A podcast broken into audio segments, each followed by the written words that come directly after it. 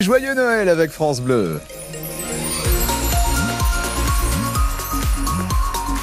Il est 8h, on démarre ce vendredi ensemble dans le Loiret, le Loiret-Cher et on accueille Lydie Lahaye pour les infos. Bonjour Lydie. Bonjour Marc, bonjour à tous. On le voit, un côté météo, c'est bien gris, ça va l'être toute la journée Lydie. Exactement, les nuages qui seront euh, dominants encore une fois avec quelques petites averses cet après-midi euh, sur l'est du Loiret. Sinon globalement, le temps va rester sec mais il y aura du vent aussi. Les températures, elles sont toujours nettement au-dessus des normales de saison. Euh, on attend hein, jusqu'à 12 degrés, nous dit Météo France, dans la journée. Bye. Elle dit à Orléans comme à Montargis, la justice lance un appel à candidature pour devenir magistrat. Magistrat à titre temporaire. MTT, c'est un statut qui existe depuis maintenant 30 ans. Les deux tribunaux judiciaires du Loiret relaient cet appel à candidature. Actuellement, il n'y a plus que deux magistrats à titre temporaire sur le tribunal d'Orléans. Ils étaient encore cinq il y a trois ans.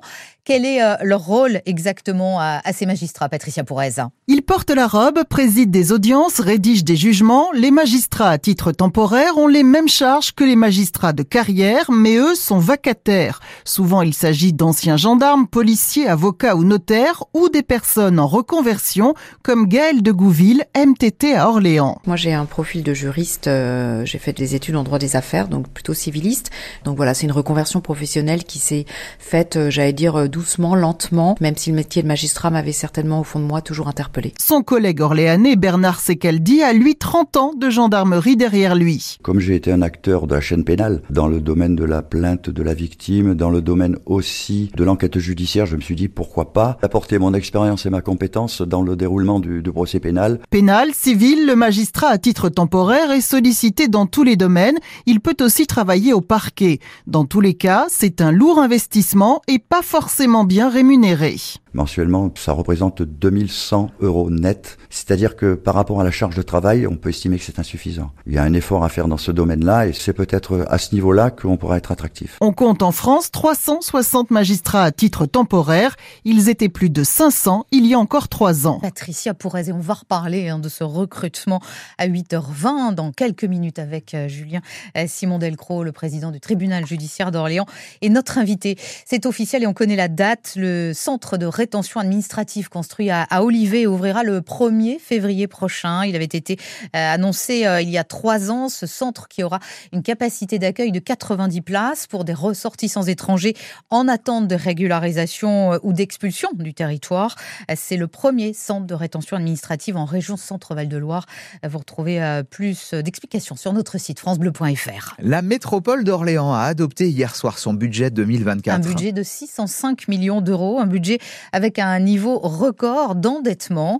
Il n'y aura toutefois pas de hausse d'impôts euh, l'an prochain. Puis en marge de ce conseil métropolitain, des défenseurs du vélo ont manifesté. Ils avaient euh, symboliquement déposé des cercueils par terre devant la mairie. Ils dénoncent le manque d'engagement euh, de la collectivité dans le développement des itinéraires cyclables. 5 millions d'euros doivent y être consacrés chaque année. Or, l'an prochain, ce sera à peine 2 millions, disent-ils. On verra cela, Marc, dans le prochain journal. On s'en doute avec ce gros week-end. Eh oui sur les routes, ça va coincer aujourd'hui. Ah oui, avec les départs en vacances de Noël, la journée classée rouge au départ euh, de l'île de France, Bison Futé prévoit des ralentissements euh, dès la fin de matinée sur l'autoroute A10. Grosse affluence aussi à la SNCF dans les gares, les trains, bien sûr, en direction des stations de ski des Alpes. Et puis en centre Val-de-Loire également, euh, prudence hein, avec cette grève des conducteurs du réseau Rémi qui perturbe depuis déjà quelques semaines le trafic des trains qui étaient prévus. Des trains sont supprimés le trafic des Eurostars, les TGV entre Paris, Londres, également Bruxelles, doit reprendre dans la matinée. Après la grève surprise hier du personnel d'Eurotunnel, le tunnel sous la Manche avait été euh, bloqué, mais un accord a été trouvé euh, sur euh, la prime de fin d'année que réclamaient ses agents. Emmanuel Macron, lui, est en Jordanie pour le traditionnel réveillon de Noël avec les militaires français. Le chef de l'État, hier, a une nouvelle fois plaidé pour un cessez-le-feu dans la bande de Gaza où le conflit se poursuit. Pas de répit pour les basketteurs de l'OLB. Ils enchaînent les matchs euh, en ce moment, cette fin d'année. Ouais, et surtout, ce serait bien euh, qu'ils gagnent à nouveau après deux défaites consécutives euh, à domicile contre Vichy vendredi dernier et à Aix-Maurienne mardi. Ce soir, ils se déplacent à Angers, qui est avant-dernier du classement. L'OLB qui a tendance à trop se laisser marcher dessus par ses adversaires. C'est à ce niveau-là aussi qu'il faut réagir, Arnaud Ozaka. Et dans cette division, les fautes intelligentes, les coups bas, le chambrage, c'est incontournable. Si t'es pas un charognard en probé, tu peux pas jouer. Non mais c'est vrai. Comme le rappelle Germain Castano, être un bon basketteur ne suffit pas toujours. Il faut aussi parfois mettre les mains dans le cambouis, mais ça, c'est seulement une question de volonté pour l'entraîneur. Maintenant tu vas dire ah c'est trop facile de répondre ça, mais c'est dur d'apprendre à être dur. Et à un moment donné, c'est où t'as la grinta ou t'as pas la grinta. S'il n'y a pas de mode d'emploi pour devenir un joueur vicieux, certains Orléanais peuvent s'inspirer de leur coéquipier Ludovic Beyhurst. Plusieurs fois cette saison, le meneur de poche est parvenu à faire dégoupiller son adversaire direct sur le parquet. Pour moi, ça dépend vraiment des joueurs. Déjà, tu sais, il y en a, ils sont plus stables, d'autres un peu moins stables. Des fois, leur montrer juste que voilà, dès qu'ils lâchent la balle, euh, petit contact pour lui dire ouais je suis là. Toujours être en contact avec le gars, toujours, toujours être là. Même quand la balle à l'opposé, j'essaye de, mettre un petit avant-bras, euh, lui dire euh, ça va pas être facile. Ce soir, les Orléanais vont retrouver le même contexte qu'en début de semaine face à Aix-Maurienne, un match à l'extérieur, dans la peau du favori, contre des adversaires en grande difficulté.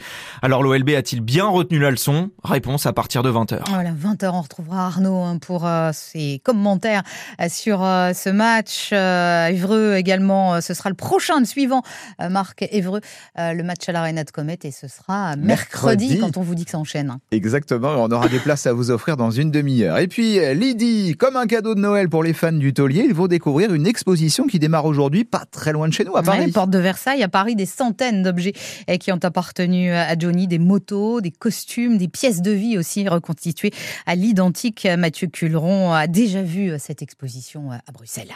Moi, Jean Reno, son ami, je serai le guide, votre guide. C'est l'ami de Johnny qui se charge de nous orienter dans cette exposition où l'on retrouve la plupart des costumes du chanteur. François Enrard est directeur des projets.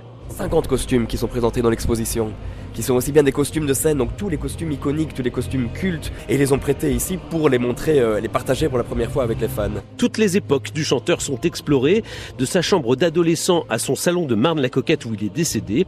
C'est sa femme Laetitia qui a permis toutes ces reconstitutions. Elle a ouvert les portes de sa maison, aussi bien à Marne-la-Coquette qu'à Los Angeles, pour nous montrer tout ce qu'elle avait. Et c'est avec elle qu'on a choisi les meilleures pièces, les pièces les plus intrigantes, les plus intéressantes, et qu'on a décidé, avec les scénographes, de comment présenter ça ben, pour le montrer et le partager avec les fans.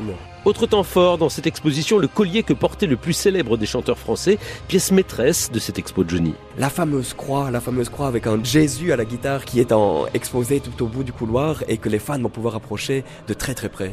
Après Bruxelles, c'est donc Paris qui accueille cette immersion intime dans le monde du chanteur français, une exposition qui pourrait préfigurer un musée tant l'engouement des fans est fort et puissant.